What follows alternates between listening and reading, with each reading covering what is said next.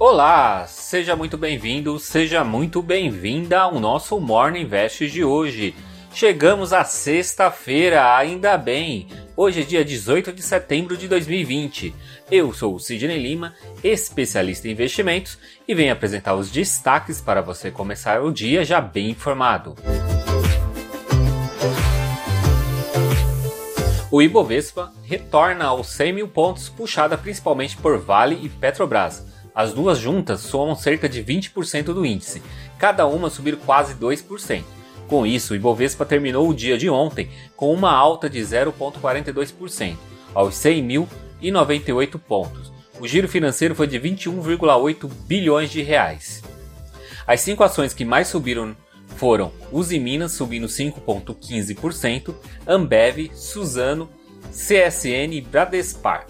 As cinco maiores baixas foram Rap Vida caindo 3%, seguido por Intermédica, MRV, CVC e Magazine Luiza.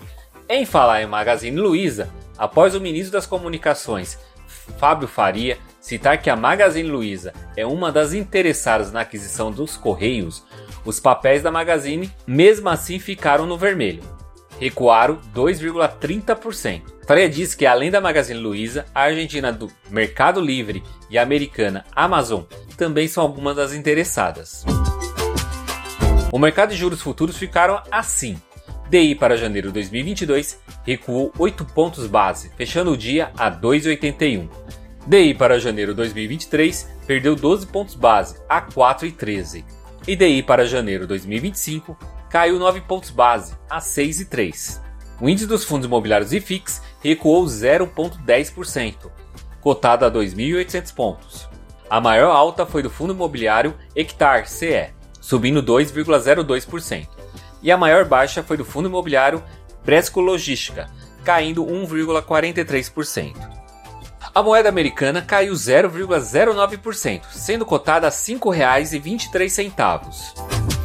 Os números de pedidos de seguro-desemprego nos Estados Unidos somaram 860 mil na última semana, conforme mostrou o Departamento de Trabalho do país. Na semana anterior, foram registrados 884 mil pedidos de seguro-desemprego.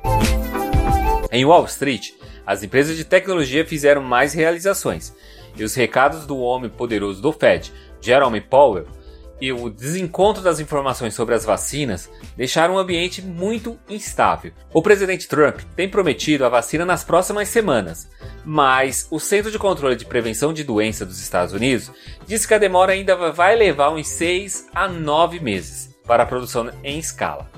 Com isso, os índices ficaram assim: Dow Jones recuou 0,47%, SP 500 caindo 0,84% e a Nasdaq encolheu 1,27%.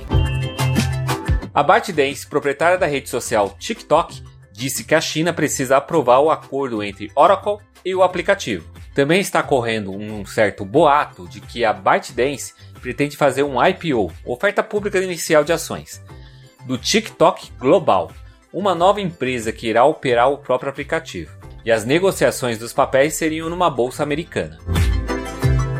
Por aqui, a Polícia Federal intimou o presidente Jair Bolsonaro a depor no inquérito que apura a denúncia do ex-ministro Sérgio Moro de uma suposta interferência do presidente na própria PF. Então o presidente entrou com um recurso no Supremo para prestar o depoimento por escrito. Mas, durante a tarde, o ministro Marco Aurélio do STF Supremo Tribunal Federal, suspendeu o inquérito e decidiu que o plenário da corte terá que definir se o depoimento será escrito ou não. Por hoje teremos nos Estados Unidos o índice de conta corrente, o que mede a diferença entre os produtos exportados e importados, além das expectativas de inflação. No Canadá, eles irão apresentar os números do atacado e do varejo. Esses foram os destaques de hoje no nosso Morning Invest. Esse conteúdo está disponível nos principais agregadores de podcast, como Deezer, Apple, Google e Spotify. Então já aproveita e compartilhe esse conteúdo para mais pessoas. Tenha um ótimo final de semana e eu te encontro agora na segunda-feira, aqui neste mesmo canal. Então, até lá!